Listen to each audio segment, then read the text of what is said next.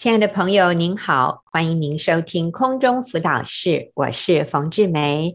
那今天我请玉英跟我一起回答听众的问题啊，玉英你好，冯姐好，听众好。好，那我们今天的第一个问题是，朋友的前夫说要减少他的赡养费，但是又给女儿一大笔钱做搬家费。朋友该如何回复前夫的请求呢？前夫已经再婚了，应该如何与前夫相处？好，所以这个问题就是听起来这位前夫一直有付赡养费，只是现在要减少这个固定的赡养费，但是给女儿。一大笔钱做搬家费啊，那就是我给女儿，但是给前妻的，就是给这位给这位女士的钱会啊，可能固定的部分会减少。那前夫也已经再婚了，那要如何与前夫相处？遇到这样的事情要怎么回应前夫的请求？所以代表这是一个请求诶，你看，好，那玉英，请你回应他。好，我们先来回应那个赡养费的部分哈。嗯，我我个人认为，丈夫愿意给其实已经很很棒啊，就是他过去一直都这么的信守承诺，然后也都有啊、呃、固定在给啊，看得起来这个孩子应该比较大了，他决定要搬家了，可能大学离家或是什么哈。那我觉得最重要的，呃，这个男人要按着他的能力给。那其实赡养费的目的是建立儿女。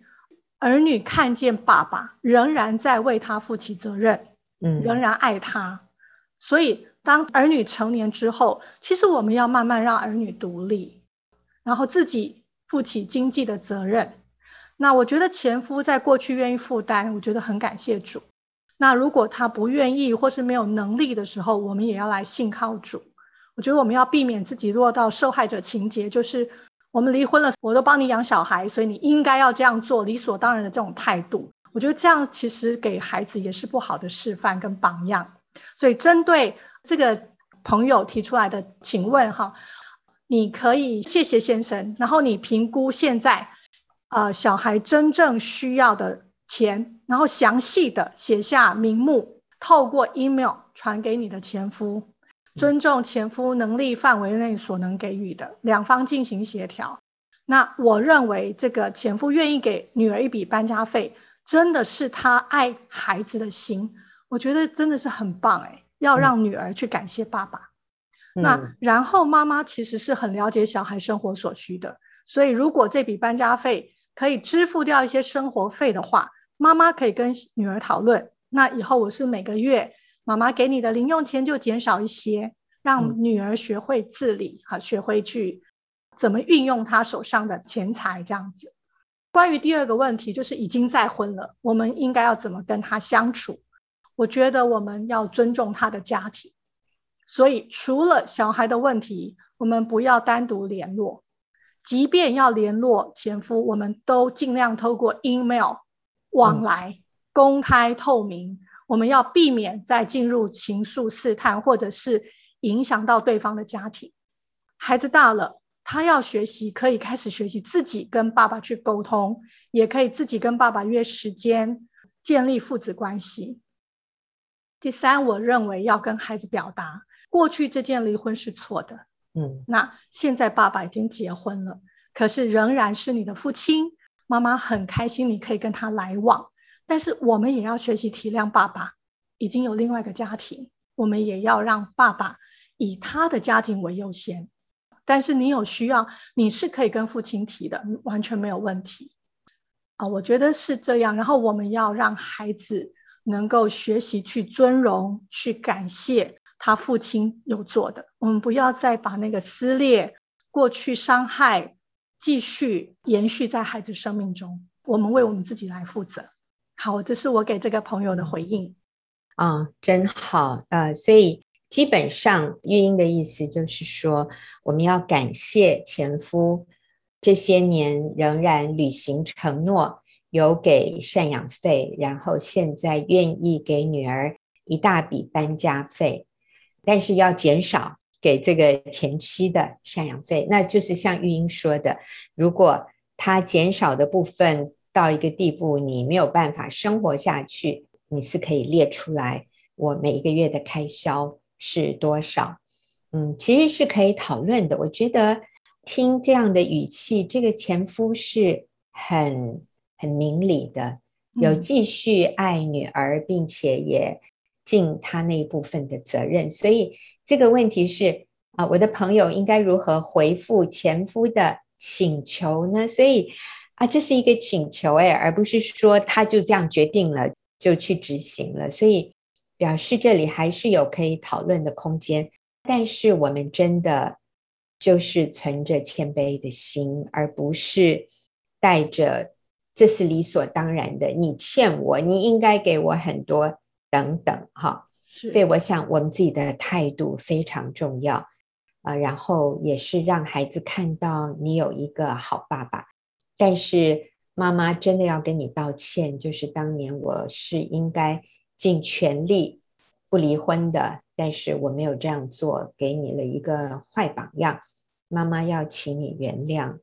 只是说，啊、呃，我们已经今天是走到这里，然后你爸爸也已经再婚，那我们就在一个不完美的情况下，我们看看怎么样仍然能够把这个关系，把它经营处理到对所有人的伤害都是最低的啊。那所以我想这位。提问的人的朋友啊，我们说这位妈妈，其实她的角色，她现在的反应回应啊是非常重要的。她是带着受害者情节，还是她是一个愿意为自己曾经犯过的错误负起责任的人？那很可能当年离婚是前夫有外遇，也说不定啊，因为很可能是这样，所以她需要付赡养费。但是我们也要愿意饶恕，我们也脱离那个受害者的角色。我们今天就好好呃为主而活，我们就把今天把今天的生活过好。我们愿意过圣洁的生活，而不是再去追求男人的爱情啊！我想这些对你对孩子都都不是好的啊。我们就在主里面。知足。那我知道玉英有一个例子是吗？嗯，啊、呃，我有一个朋友，他选择离婚再婚。那他在再婚的过程中信主了，因为婚姻也一样碰到困难，他才发现原来不是前夫的问题，是他自己生命中有很多破碎啊。嗯。可是呃，他信主之后。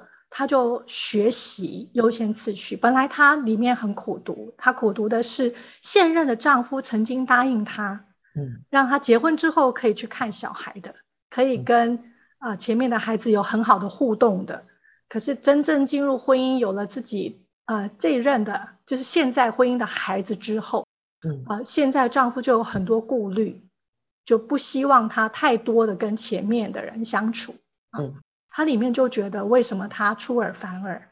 可是他明白真理之后，他觉得那个是一种保护，自然的保护。你知道，你在这个婚姻里面，你的配偶就会害怕，没有安全感。嗯，因为当你没有在这个家以这个家为优先的时候，他里面是没有安全感的。那所以他先以他现任的家庭为优先，他也写信去跟前面的孩子道歉啊。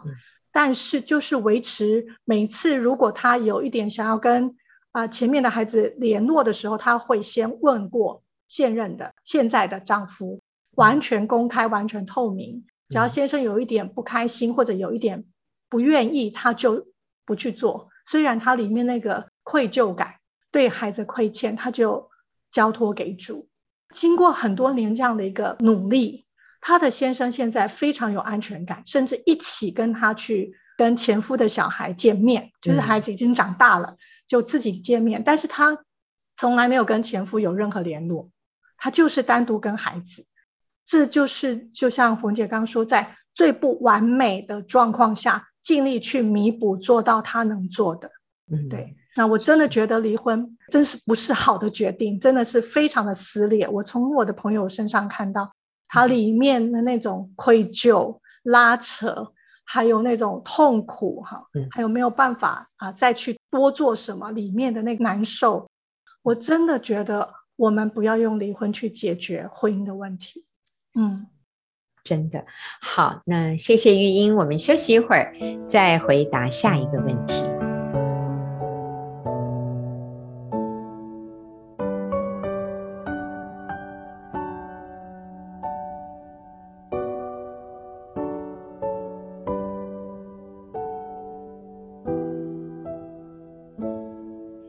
我们来看下一个问题，也是一位女士问的哈。她说：“先生很爱我和小孩，但是他一直说话浮躁，沟通注意事项的每个避免的要点，他都一犯再犯，以致家庭气氛在他计较各种琐事时，总会造成敌意，无法沟通，导致大吵小吵不断。”我该如何坚定的改善这个情况呢？OK，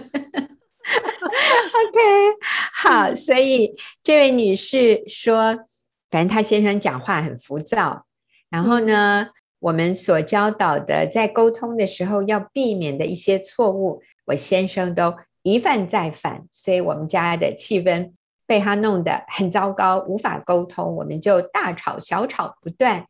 请问我该如何坚定的改善这个情况？好，我觉得这个姐妹好可爱哦，她好有决心哦，要改善这个家里的不好的气氛哈。那来，玉英姐姐来给我们一点建议。好，我要说这个现象，这个姐妹的分享这个现象，好常在每个家庭中发生哦。嗯，对，而且我觉得她好可爱。啊，第一个。他先说：“我先生很爱我跟小孩，表示第一个是姐妹你很棒，你看得出来你先生爱你跟爱小孩啊。第二个是你先生很棒，他平常只要没有犯到沟通这件事情，大部分他是很能够让你感受被爱的，就是他是一个好丈夫、好男人、好爸爸。”哇，他应该是九十九点九九分，那剩下没有哎、欸，我说是已经两百分了。这个男这个男人哈，听起来他绝对有养家哈，他有正当的工作，然后第二个他没有外遇，所以这个太太就只有在先生讲话烦躁 这件事情上来认为不好，嗯，但其实我说当一个男人养家。然后没有外遇，已经两百分了，嗯、所以来继续，我们说他有一个好丈夫，嗯，对，而且他两百分之外又爱小孩、爱太太，然后太太都可以感受得到，哈，好，还有一个这个先生很棒的哦，我觉得他很愿意努力配合妻子，诶，因为太太说沟通事项每个避免要点，哦，就表示他有跟先生说沟通事项每个避免的要点，哈，但是先生很努力的。但是在他状况不太好的时候，就会一犯再犯哈、哦。嗯。那可见这个男人是有想要改变的心。嗯。我想起我自己的小孩，国中的时候，他常常冲口就说一些我们不希望他说的一些话啊，一些好像呃类似那种比较难听的话。嗯。有一次我就很好跟我小孩沟通说，请问你，你明明知道啊，你为什么要？出去就是这样的话呢，唉，他说妈妈，我也不知道，我常常那个嘴巴都比脑筋跑得快，嗯、我明明没有，我知道不行，可是我嘴巴已经出来了，我也好难控制哦。那个时候我觉得我学习去理解，我以前觉得这简直就是借口，后来我觉得哦，如果他这样，我要做一件事，就是忽略。而强化他做对的地方，我不要一天到晚去纠正他讲的那些字眼。我非常在意的他那些说话的方法，那些字眼我非常在意的。其实他有百分之大部分的说话都没有那样，但是我如果一直去当纠察队，不断的纠正他那些话的时候，其实他很反弹，嗯，因为他已经很挫折，或者是他其实也不想要这样。但是他已经做不到了，你还要一直去纠正他，然后没有办法真正达到沟通的目的。沟通的目的其实就是互相了解，传达爱，嗯、传达温暖，然后传达接纳啊，传达那种正确的。那其实我觉得，呃，我们如果太去注意到细节，譬如说他说话的方式啊，然后他语调啊，然后我们不去专注在他沟通想要的内容，其实是真的没有沟通到哎、嗯。我们好像规定说啊，这些不要做，你这个话不要讲，讲话的时候要平和，还说我了解你的感受。可是当他有怒气或非理性的时候，他就说不出这些话。那我们再去纠正的时候，其实真的没有达到真正沟通的目的。那所以真正沟通是去了解对方，嗯、然后能够让彼此的感情更好。所以姐妹，我们先来改变自己。嗯，先来改变自己，就是我们不跟他说话浮躁嘛。当他很浮躁、嗯、心浮气躁的时候，我们稳定、平心静气。勒住舌头，哈，温良的舌能够医治人的良药。那我们先安静，然后我们聆听，我们先理解，我们先了解，然后我们先示范。哦，真的，这件事让你这么生气，我了解你的感受。我们先来做出真正的我们在沟通上学到的东西。我相信长久，他一定立刻那个怒气就下来了，看到你的谦卑温柔。幽默，然后他就化解了。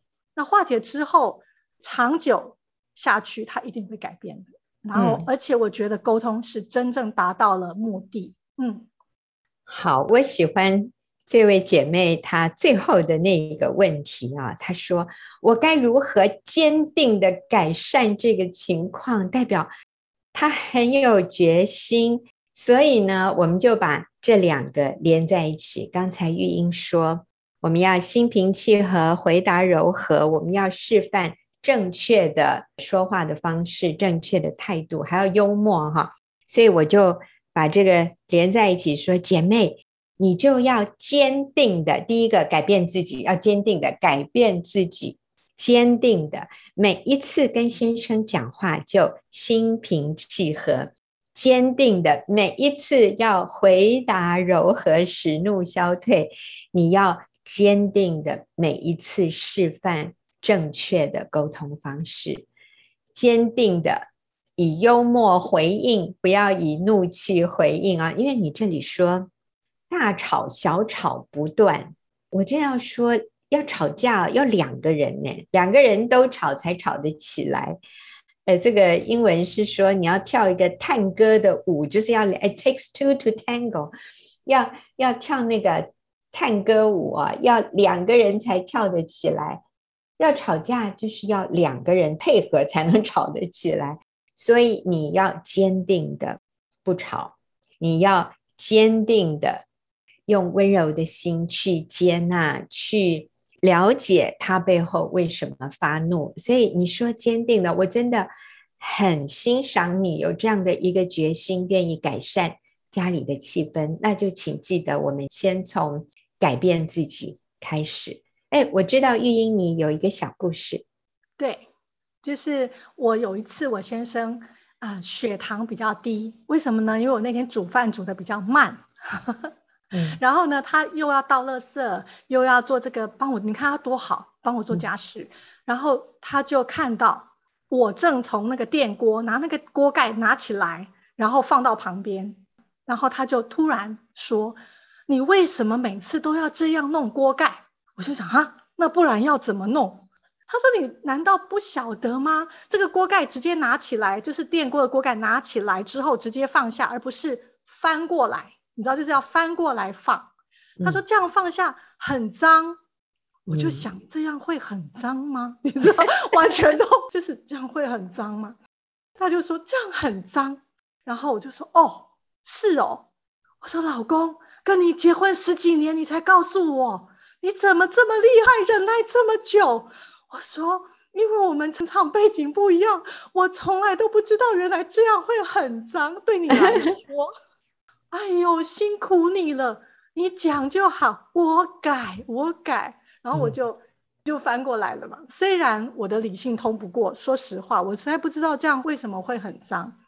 哎，我打个岔，说真的，我也不知道。他的意思是。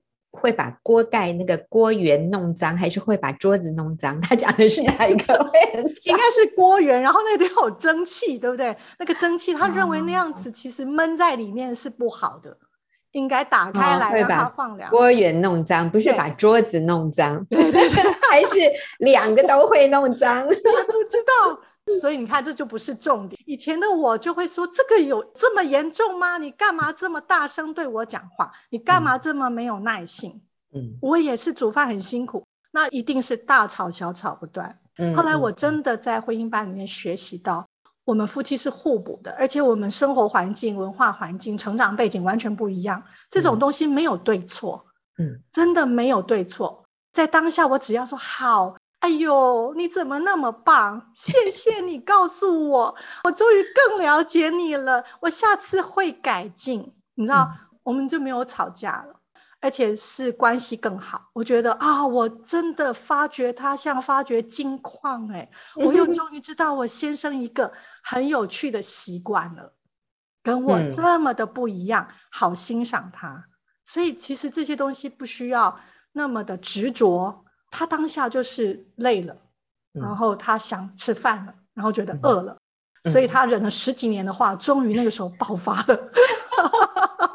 那可见得他这十几年都在接纳我耶，包容我，爱我耶，因为我这么不一样，我就要去想到他的好，就没事了。是是，哎呦，真是。那你知道你刚刚提到的是这个锅盖哦，我想到很多婚姻里面。是那个男人的袜子哎，哦，我听过不知道多少女人抱怨，就是她先生回到家就会把袜子拖在客厅的地板上，或者不知道是放在哪一个角落。那这个对太太来说就是无法忍受的坏习惯。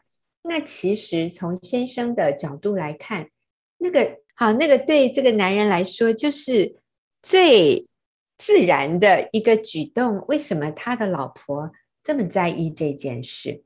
所以你看呢，那这就跟锅盖的情况是完全一样的。一个人觉得没什么，这个很自然，但另外一个人就觉得万万不可哈！你这样子是不尊重我，你这个是坏习惯，你这个很脏，你这个很恶心，哇，可以把它变成是一个天大的罪一样啊！嗯，所以。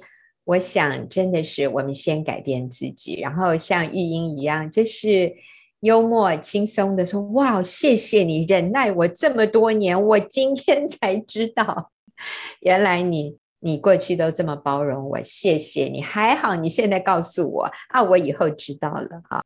好，谢谢玉英，我们休息一会儿，等下继续回来下一题。”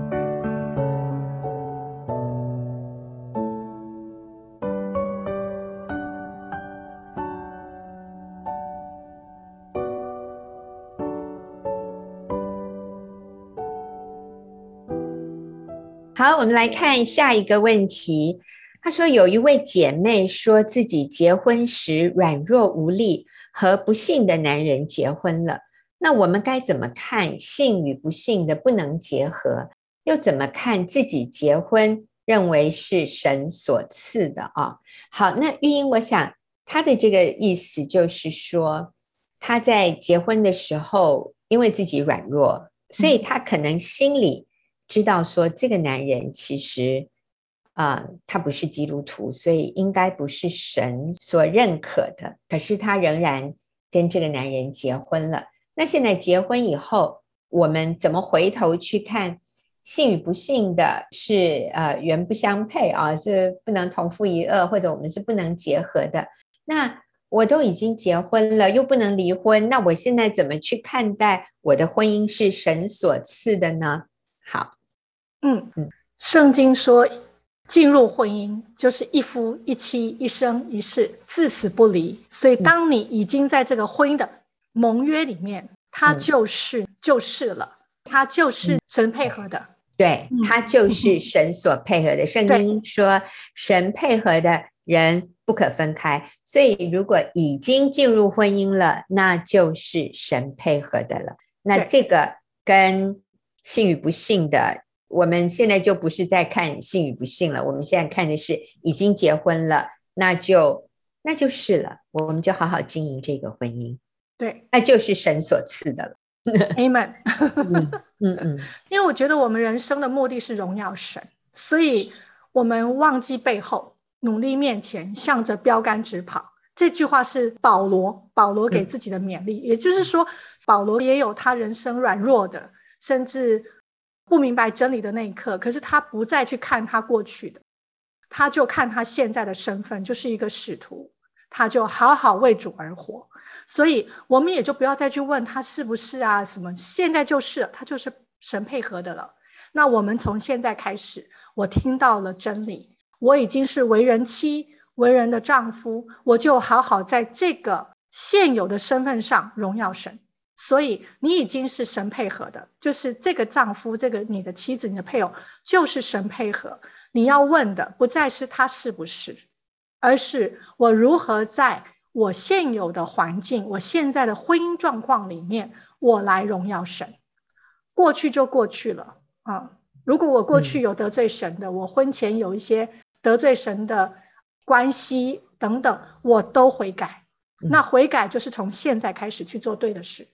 所以我现在已经是一个已经结婚的女子，我要去寻求那上帝，在我这个结婚的女子，你赋予我的责任是什么？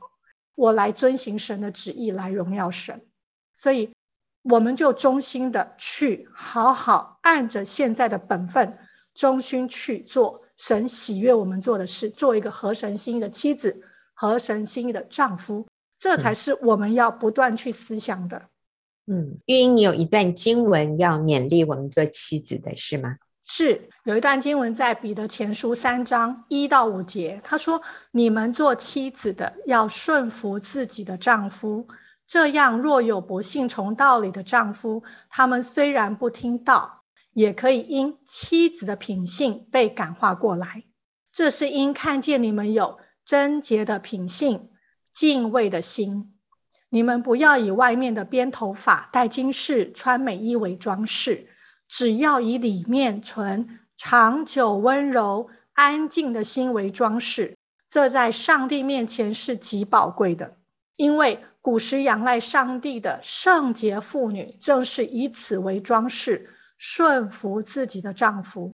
所以这里提到，如果有不信从道理的丈夫，也因为这个信主的妻子的品性被感化过来而认识神。嗯，所以。这就是神配合的婚姻，好好去经营，好好去为主爱丈夫，将他感化，然后能够跟你一起来信主，我觉得这是最棒的。嗯嗯，那玉英你自己的体会呢？呃，我自己以前在我年轻的时候，我曾经渴望自己全职侍奉神，那但是我我的先生没有这样的护照。嗯，进入婚姻之后。当我碰到自己人生的一些困难，或者是我们夫妻上一些沟通啊、婚姻上的一些困难的时候，我就有一个谎言，我觉得我当年就是妥协了我自己的情欲、我自己的喜好，然后他不是神配合的，所以我今天在婚姻里面受的苦都是悲悲惨惨的，就是这是应该的，我该承受的，是因为我挑了一个不是上帝为我预备的身体哈，所以我们不合适很正常。但是我后来进入到学员妇女小组，然后妇女施工，然后我在婚姻班，我明白这些真理，就是就是我刚刚说的盟约的关系。当我跟我先生进入这个婚姻的约的时候，上帝看重的是这个约，嗯，他就是我的身体，我就是他的肋骨，他就是最适合我的。我的婚姻就是一夫一妻，一生一世，至死不离。我要忠诚的看待我的先生，就是上帝为我配合最好的那一位。嗯、你知道，当我整个眼光改过来的时候，我还记得那一天，这个真理像一道光进到我的里面。我骑着脚踏车小组回家，我先生下来陪我要去吃饭。当我看到他的时候，我眼睛是亮的，诶嗯，就说哇，怎么这么帅？哇，怎么这么好？然后。其实是我过去，我过去一直在纠结，纠结到他的一些不合我意的地方，我没有去接纳他，而不是用圣洁的角度跟委身的角度，就是我一生就嫁给他了，他就是我一生的男人。当我用这样的态度去爱他的时候，哇，我觉得那个圣洁的爱才是我们两个夫妻合一、相爱，然后幸福的根基，就是那个圣洁的爱耶。就是我对他忠诚委身，视他为全世界唯一的男人，唯一的我的先生，唯一我内心中只有仰慕的男人。的时候，我里面那个圣洁的爱，让我里面产生幸福感，产生意义感，这个婚姻就真的幸福了。所以我觉得那个盟约是非常重要的，在我们婚姻里面是那个根基。嗯，不过呃，话又说回来哈，我认识玉英的先生。呃，我们都好欣赏、好感谢玉英的先生，完全支持他的服饰，而且玉英的先生也真的按照他所能的，在他的位分上在服侍主。我觉得做什么那个都不是重点，而是说他的心。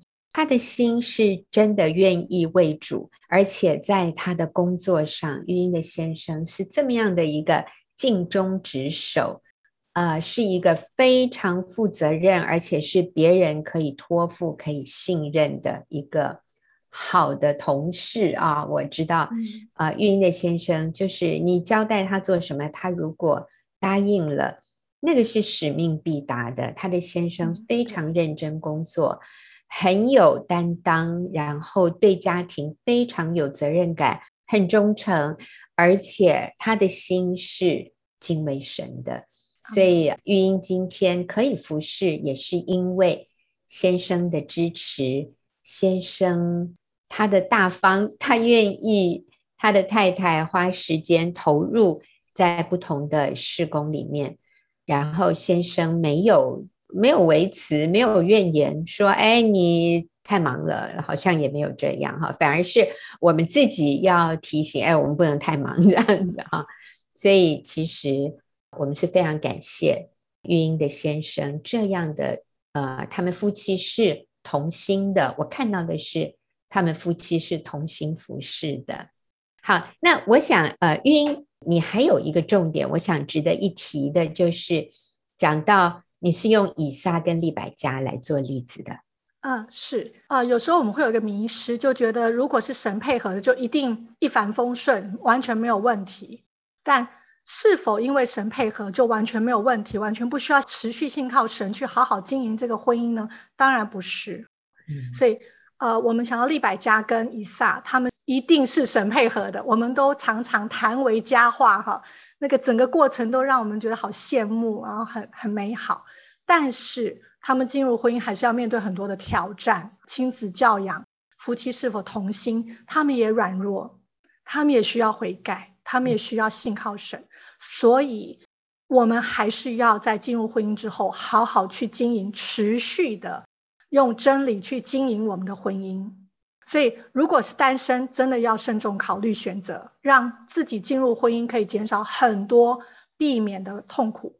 嗯。但是已经进入婚姻，我们就要谦卑，按着圣经真理去完成上帝赋予我们这个角色的使命跟任务，这样才是更积极讨神喜悦的做法。是，所以刚玉英讲的这个迷思，我发现很多人都有。就是在婚姻里面遇到困难的时候，他们会说：“哎，我们当年都有做婚辅啊，我们当年也有寻求神的旨意啊，怎么现在变这样？好像如果有做过婚前辅导，有怎么好好祷告寻求，那结了婚以后就不应该有问题。那其实这是一个迷思，意思就是就会很自然的啊。”哦，我们都很确定神的旨意，那我们应该很自然的会幸福美满。但其实啊、不是这样的啊，我们都还是有我们的软弱或者我们的自我中心的地方，在我们单身的时候是没有机会显出来的。那结婚以后呢，这就是要我们学习放下自我中心，我们要学习为对方舍己。我们做妻子的就要学习敬重顺服这一个意见跟我不同的男人啊，那男人也要去真的是体贴爱一个脾气不太好的女人或者情绪不太稳定的女人。我最近听到一个有点像笑话哈，就是有一位弟兄啊，他他生命愿意被主改变啊。结果呢，有一次他说他太太去烫了头发回来，然后这个先生就有学啊，要赞美啊，就跟他太太说：“哦，老婆，哎，你烫了这个头发好漂亮，好好看哦。”结果他太太竟然说：“你一定要讲话才行吗？你不能不讲话吗？” 意思，我觉得这个女人讲话好酸哦。意思就是，我才不屑听你的肯定哎，你点点嘛，你不要讲话比较好啦。可是其实先生实在是啊，发自内心赞美太太漂亮。那可是他听到他太太这样讲以后啊，他一时不知道要怎么办啊。但是，哎呦，他真是被圣灵充满，他就哎，就是吞吞吐吐的说，哎呀，其实。啊，就是觉得你很漂亮嘛，好，那这个就 对呀、啊。你看他没有生气，没有受伤，他就是继续赞美他的太太。那我相信他太太一定有感受到。我认为这个对他们的婚姻关系绝对是加分哈。嗯嗯，所以需要经营啊，就是说，不管你在结婚的时候，你觉得你们多么登对，多么是这个两个人是。完美的组合，可是结婚以后，我们仍然要操练舍己，放下自己，顺服神，学习接纳，学习赞美肯定对方。好哇，好棒啊！我自己都觉得这 这些真理真是好。我们休息一会儿啊，还有最后一题，等一下回来。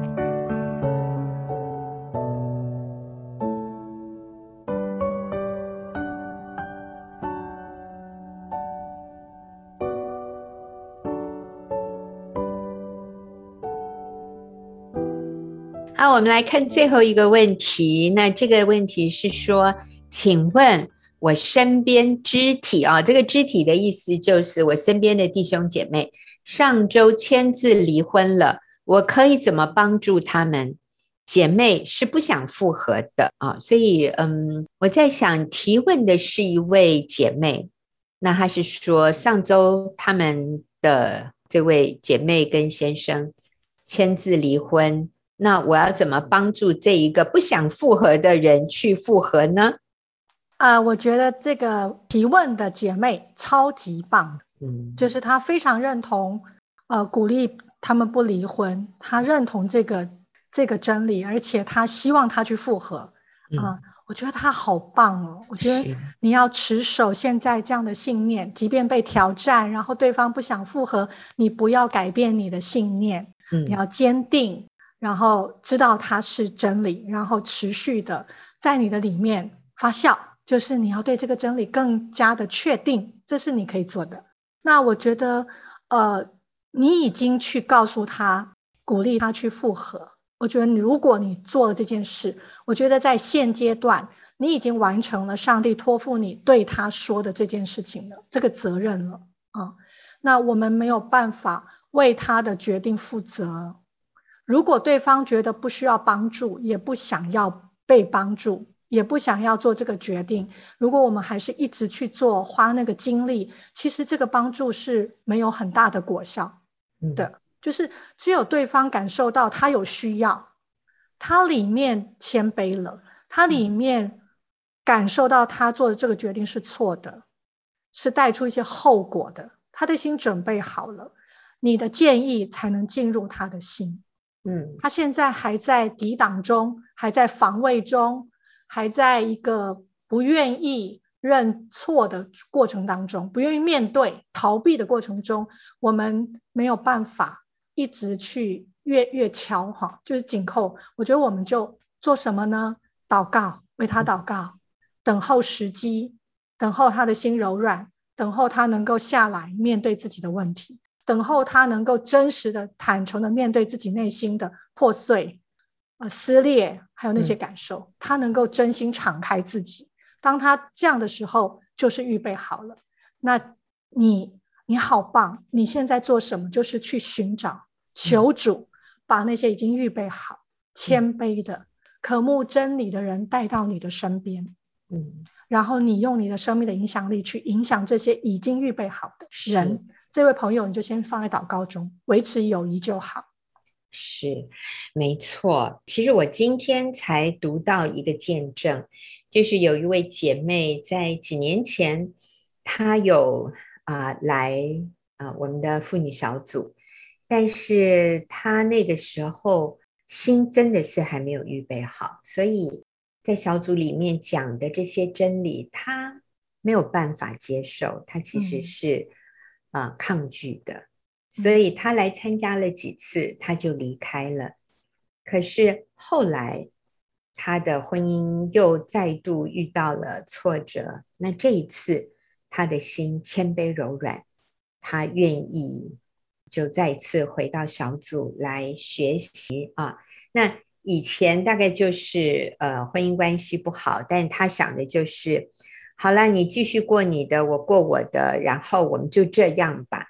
结果后来就是因为先生提出离婚的告诉，那这个姐妹突然发现她不能再这样，呃，得过且过，她需要改变，她要努力的来挽回婚姻，所以她、呃、又回来加入小组。可是这一次她回来，她整个态度完全不一样，她是这样的谦卑，她是这样的愿意信靠神，她也是。这样的柔软，并且她开始对其他的姐妹好有爱哦。她看到别人的婚姻有问题的时候，她是非常乐意陪伴别人一起走这条困难的路。嗯、和几年前她第一次呃来到小组的时候，是真的是完全判若两人啊。